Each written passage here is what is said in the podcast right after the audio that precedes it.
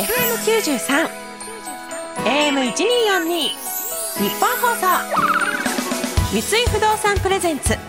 横澤夏子。それ大事なことでございます。新年明けましておめでとうございます。横澤夏子でございます。さあ明けて2023年。令和5年です。新年になって18時間と40分しか経っていません。皆さんいかがお過ごしでしょうか？ちょっと正直言いましてねこんなことは本当言いたくないんですが今実はまだ11月18日でして はは言っちゃった。でも未来へのお手紙みたいな感じですごい今不思議な状態。そうかもう1月1日新しい年になりましたもんね。いや何してるかな？未来の私。そのね2023年の私はですねお餅5つ6つぐらいは一食で食べてるでしょうね。もう私お雑煮が大好きすぎてそしてうちの祖母が打ってくれるお餅が一番大好きなんですよ。そのカチカチじゃなくなんかもうドロッとしたちょっと溶けかかったお餅が大好きでねそれにせりをいっぱい入れて食べるんですけどそれを爆食いして食べてはああ食べ過ぎたって言ってまた食べてはああ食べ過ぎたっていう繰り返しな食べ正月をやっている気がします。さあこの番組は今年も自分にとって社会にとって地球にとって大事なことについてお話をしていくというコンセプトでお送りしていきます。番組後半は SDGs について聞いていきます。ゲストは年をまたいで三井不動産日本橋まちづくり推進部の友岡亜美さんです。というわけで横澤夏子それ大事なことでございます。年の初めの放送です。最後までお付き合いください。三井不動産プレゼンツ横澤夏子。それ大事なことでございます。この時間は三井不動産がお送りします。三井不動産プレゼンツ。横澤夏子それ大事なことでございます。FM93 AM1242 日本放送からお送りしている横澤夏子それ大事なことでございますさあ年の初めということでやっぱお正月どういう風に今まで過ごしてたかなって思うんですが、やはりですね、お正月は親戚の挨拶回りですね。基本的には新潟で、もうでもね、新潟だったんで本当にね、まず家を出るまでが大変なんですよ。この雪掘りをして、まずちゃんと車を出せるところまで 雪掘りをしてから、もういろんなねお家に向かって子供のね私からするとそのお年玉もらいに行くみたいな感じなんですけどお年賀を渡したりとかいろいろして大きくなったねとか毎年同じ話をして それでまあおばあちゃんちとかね本家について本家でおせちを食べてみたいな。でもその本家がですね本当にうちの父方の実家になるんですけどまあ雪もうスキー場の奥にあるんですよで本当にこれ何の足跡タヌキじゃないキツネじゃないっていうぐらいの冬眠してた動物がちょっと出てくるぐらいの足跡もしっかりわかるぐらいもう雪山なんですよ。ですだからそこの雪のお家に入る時はそれこそ2階までしっかり雪が積もってたりするんでそれを溶かすためにずっと水が出てるんですね。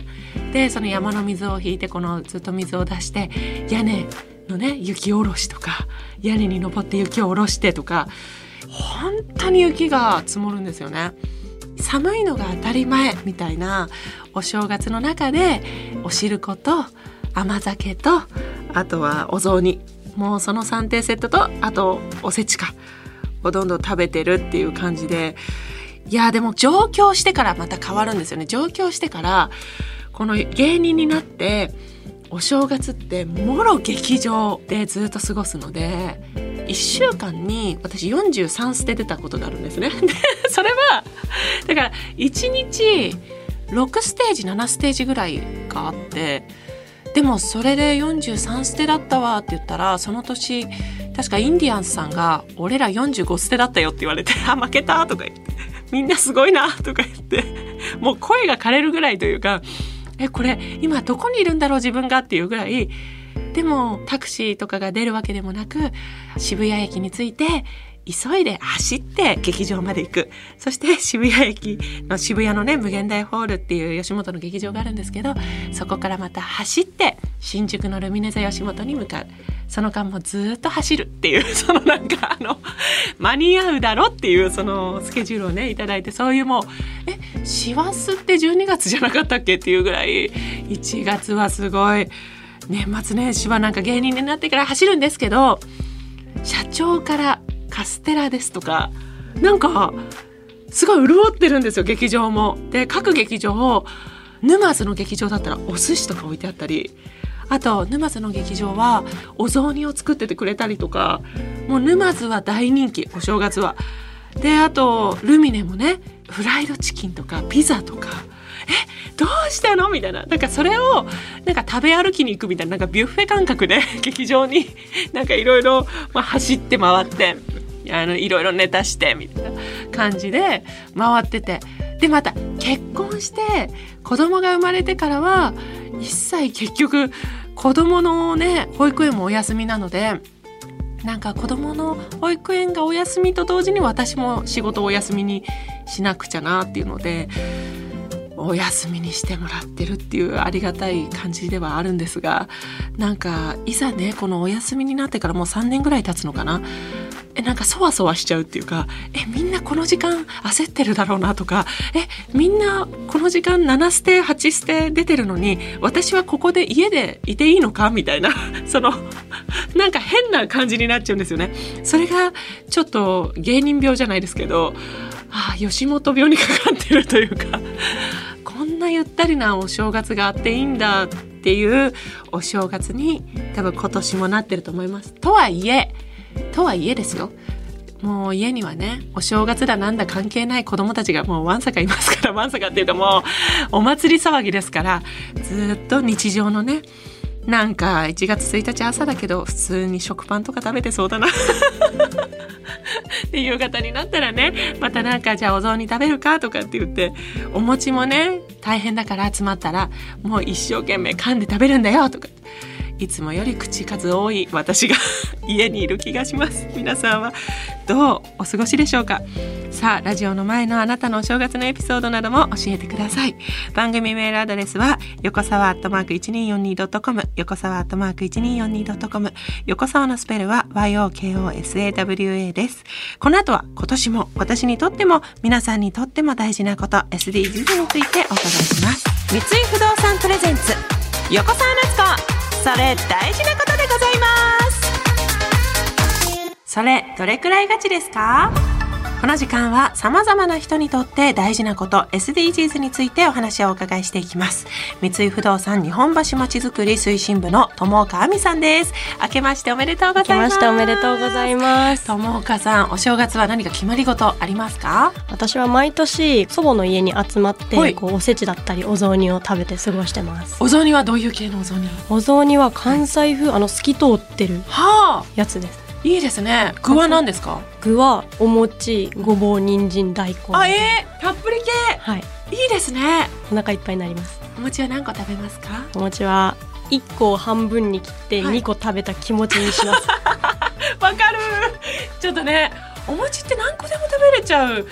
感じがしますもんね。セーブするために半分にします。自分は2個食べたんだぞって言い聞かせるけど本当は1個っていう。わ、はい、かりますよその気持ち。さあ今年もねいろいろとお話を聞かせていただきたいと思います。友香さんは日本橋再生計画に携わっていらっしゃるわけですが今日は SDGs のどの目標についてでしょうか？今日は、えっと、主に目標8の働きがいも経済成長もについてのお話です、はい、世界には働きたいと思っているのに仕事がない方がおよそ2億1000万人いると言われています。そんなにいらっしゃるんですか？はい。目標8では2030年までに若い人たちや障害がある方たち男性も女性も働きがいのある人間らしい仕事をできるようにするというふうな掲げています。で日本橋に分身ロボットカフェのドーンバージョンベータというお店を出店していただいてるんですがそこでは外出が困難な方がこう働けるこう機会の創出に携わっています。働くことも含めてこう街に訪れたすべての方にとってこう快適に過ごせる場所にするべくこうインクルーシブナビみたいなものも導入しています。インクルーシブナビはい。なななんですか？それはどういう意味でしょうか、はい。とまずそもそもインクルーシブっていうふうなところからご説明をすると、はい、インクルーシブっていうのはこう包括的なであったりこう全てを包み込むっていうふうな意味を持っています。でインクルーシブな社会っていうもの自体がこう社会を構成するこういろんな要素においてお互いを認め合ってこう排除せずに一緒に行きましょうっていうふうな社会を指しています。であのバリアフリーというよく聞く言葉が高齢者や障害を持つ方が不自由なく暮らせる生活というふうな定義をすればインクルーシブというものはバリアフリーの社会を超えてこうお互いを認め合う社会っていうところを目指すべきっていうところをさらに発展させた形っていうごい理想的な社会ですよね。はいその具体的には友岡さんたちはどのようなことに取り組まれてるんですか？日本橋に訪れるすべての方々がこう安心安全に楽しめるまちづくりっていう部分に取り組んでいます。はい車椅子利用者の方やこう目の不自由な方がより日本橋のエリアを安心して歩けるような形を考えた高精度測位技術ってこう自分がどこにいるかを分かるような技術を導入した音声ナビゲーションシステムのインクルーシブナビっていうふうなものを導入していたり、あの先ほど少しあの名前を出したんですが、はい、こう重い障害等で外出困難な方がこう分身ロボット織姫っていうロボットがあるんですけど、はい、それを遠隔操作してこうオンラインで接客を行う分身ロボットカフェのドーンバージョンベータというものがあります。テレビで見たことあります。ありがとうございます。すごい企画ですよね。企画というかまた新しく働けるっていうのが確かにこのコロナ禍になってリモートが増えて、はい、リモートで働くことができるんだっていう本当目から鱗新しいことですけど、はい。でもすごく働きやすさだったり寄り添ってくれるので嬉しいですよね。そうですね。あの日本橋にいらっしゃる方も、そうでない方もこうまあ働ける機会であったりとか、まあ、単純に街を楽しんでもらうみたいなところの取り組みをずっと続けています。そのテレビで見たのが店員さんが、はい。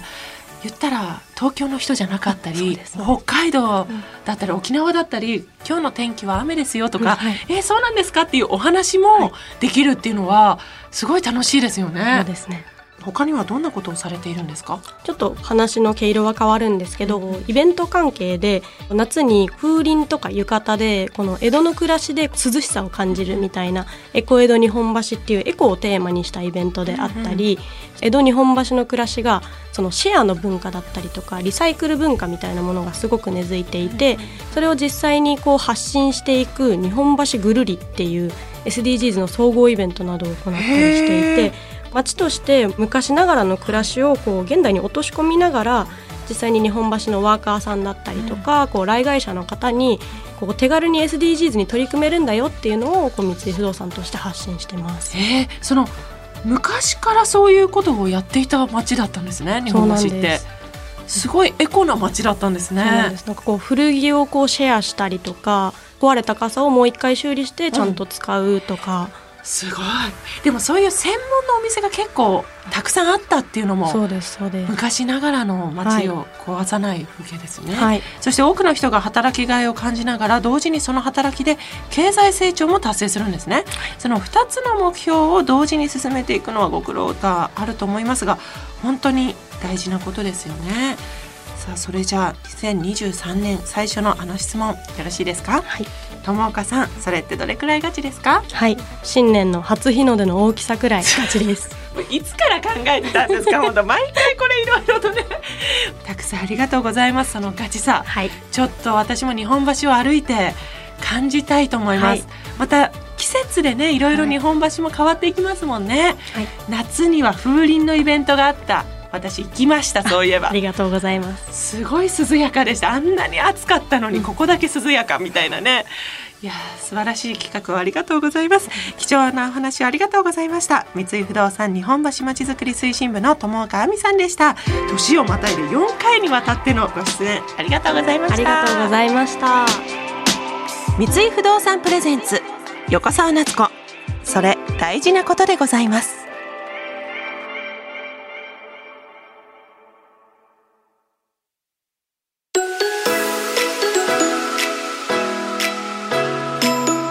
井不動産プレゼンツ横澤夏子。それ大事なことでございます。この時間は三井不動産がお送りしました。横澤夏子それ大事なことでございます。そろそろエンディングです。いや江戸の方々が昔からエコだった SDGs に特化していたってちょっと新しい知識でした。知らなかったな。いや私のね今年の目標ずっとね何にしようかなって思ってたんですが決まりました。もうちゃんと SDGs 胸を張って エコな人間になるっていう。やっぱりエコバッグ持ってたりいろいろしましたけどやっぱりゴミはたくさん出るなと思ったりこのねいろいろコンビニで買ってお箸いりませんとかそういうことはでも当たり前にできるようにはなってたけどもっともっと見つめ直せばいらないものとかなんかわざわざ買ってるものとかもいやこれ家にあるものでいいじゃんとかいけたことがあるんだろうなっていうのでちょっと生活を見つめ直そうと。思っております。この番組ではお聞きの皆様からのメッセージをお待ちしております。あなたが大事にしていることちょっとしたこだわり子供あるあるなどどんなことでも構いません。また番組の感想やメッセージなどもお待ちしております。番組メールアドレスは横沢アットマーク 1242.com 横沢アットマーク 1242.com 横沢のスペルは YOKOSAWA です。またこの番組はラジオだけでなくラジコでも聞くことができます。タイムフリー機能を使えば1週間遡って聞くことができますので今夜のトークが気になった方はぜひそちらもご活用ください。番組ホームページからは収録の模様を動画で楽しむこともできます。気になる方はぜひ日本放送のホームページにある番組表からこの番組のホームページをチェックしてみてください。さあそれではこの辺でお別れです。今年もどうぞよろしくお願いいたします。お相手は横澤夏子でした。